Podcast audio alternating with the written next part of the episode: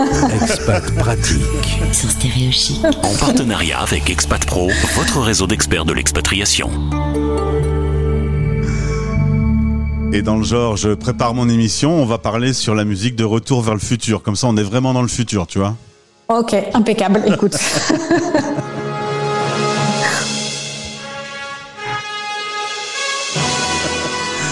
Ah là là, bonjour Carole, bienvenue sur Stéréo Chic. Bonjour Gauthier, merci de me recevoir. Tu es à Lisbonne au moment où on se parle. Tu es originaire de Lyon, tu as travaillé à Paris et puis avec un conjoint euh, qui a voyagé, tu as voyagé avec lui. Mais tout ça, on en a déjà parlé puisque tu as déjà été invité dans la chronique Un Français dans le monde. Aujourd'hui, on parle boulot et autant de titres en relation avec le futur. Eh bien, c'est parce que tu travailles chez Best Future. Ça fait un an et demi que tu travailles là-bas. C'est un projet que Carole, une autre Carole, mais qui ne s'écrit pas pareil, c'est A-R-O-2-L. Carole Le Fur a créé il y a cinq ans. Et on va parler réorientation des jeunes actifs notamment et puis euh, des jeunes expats. Si on prend le sujet de la réorientation, il y a des gens qui font euh, un parcours scolaire et qui, quand ils se mettent à travailler, se rendent compte que ça ne va pas du tout. Beaucoup, beaucoup Gauthier, parce qu'aujourd'hui, euh, tu vois, il y a 900 000 bacheliers chaque année euh, euh, qui arrivent en formation, et sur ces 900 000 bacheliers, il y en a un sur trois qui va quitter sa formation ah au courant de son année. Donc, il y a un vrai sujet. Oui. Quand on se met à travailler et que quand on rentre le soir chez soi, on est épuisé, on n'a pas aimé du tout, on n'aime pas du tout ce cadre-là, il faut vraiment penser à se réorienter.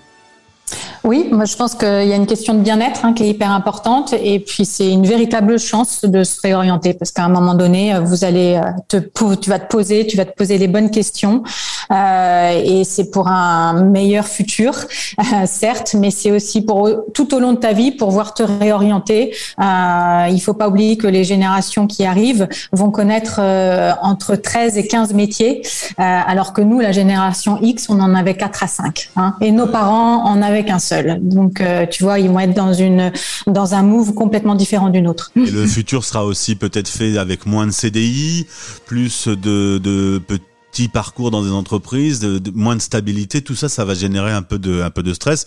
Autant travailler dans un domaine qui, qui te plaît finalement. Exactement. Travailler dans un domaine qui te plaît, avec aussi des valeurs euh, qui te plaisent. Et puis euh, aujourd'hui, on a des grosses questions de, de, de sens au travail euh, qui émergent énormément euh, sur ces générations-là.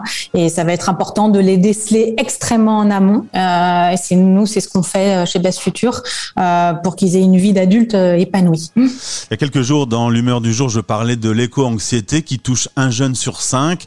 Le futur sera a priori un peu plus compliqué que les générations qui viennent de passer parce qu'il y a un réchauffement climatique, on vient de traverser une pandémie, on n'était pas tellement prêt. Euh, ce stress-là va peut-être pousser les gens à, se réorienter et peut-être aller dans des économies plus euh, vertueuses? Complètement, complètement. S'il se réinvente euh, et vraiment, il se pose des questions, en effet, par rapport à l'environnement, par rapport au fait que aujourd'hui, on a plus de 65% des métiers d'aujourd'hui qui n'existeront pas demain hein, euh, pour nos enfants qui sont aujourd'hui en primaire.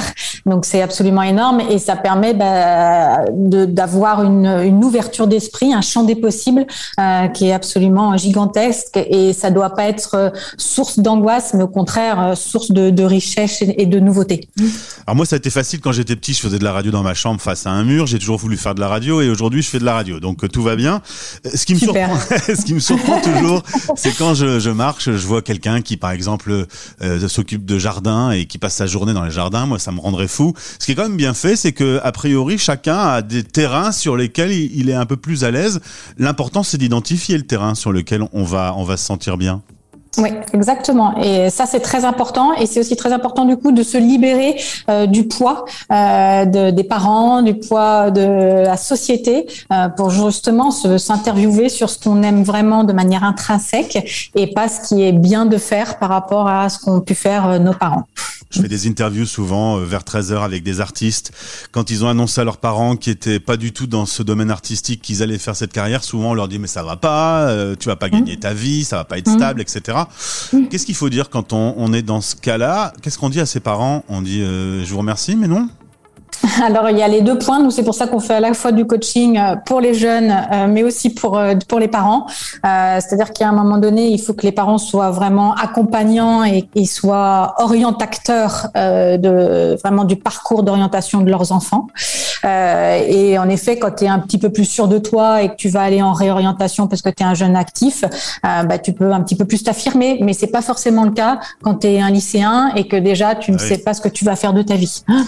Et, c'est juste un, un, petit stat. On sait qu'aujourd'hui, euh, quand on a des parents qui sont, par exemple, un des parents qui, est, qui a fait du droit, euh, l'enfant a plus a sept fois plus de chances de faire des études de droit. Chouette. c'est cool, bonne nouvelle. Mmh. Euh, Qu'est-ce qu'on fait quand l'ado n'a aucune idée? Je ne sais pas ce que je vais faire. je, je n'aime rien. Je sais pas. J'ai rien qui me passionne.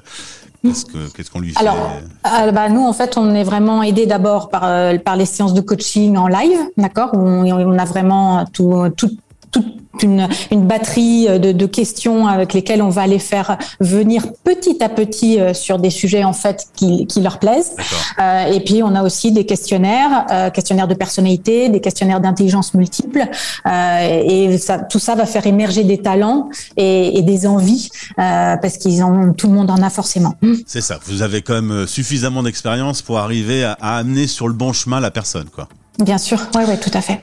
On est sur la radio des Français dans le monde. On va donc s'intéresser plus spécifiquement aux ados expats. Tu mm. m'as dit que pour eux, l'orientation c'était un peu plus complexe. Le, ils sont un peu loin d'un système d'information comme nous. On a, comment elle mm. s'appelait à l'école quand on voulait euh, conseillère d'orientation? Conseillère d'orientation. Ça existe encore ça? Parce que Bien sûr, bien sûr, bien sûr, complètement. Ils n'ont pas forcément euh, ce genre d'outils à disposition quand ils sont loin de France. Euh, mm. Qu'est-ce que tu peux amener comme aide pour les, les ados expats?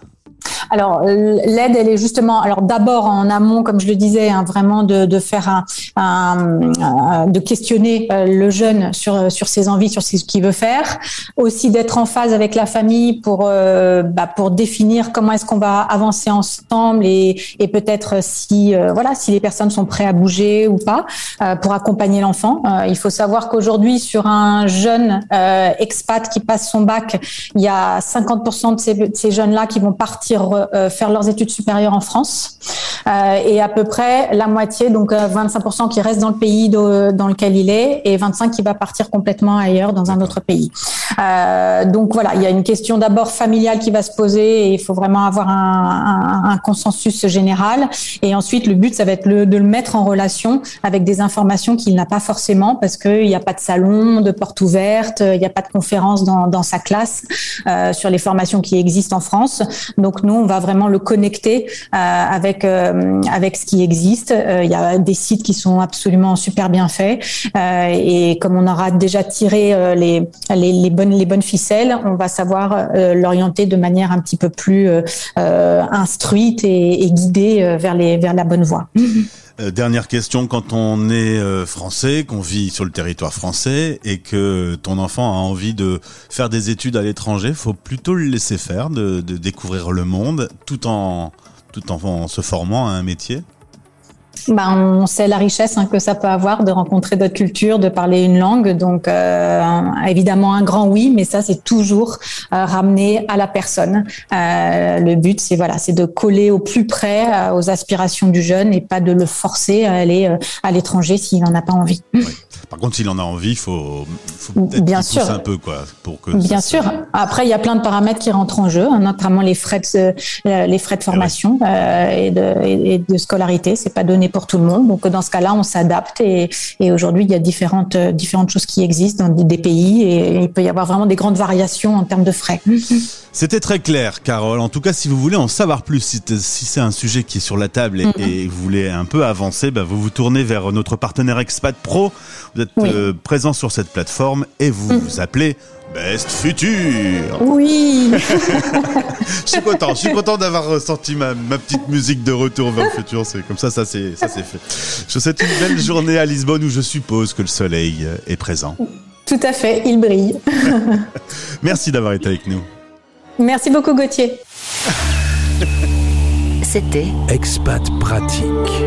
En partenariat avec Expat Pro, votre réseau d'experts de l'expatriation. expat-pro.com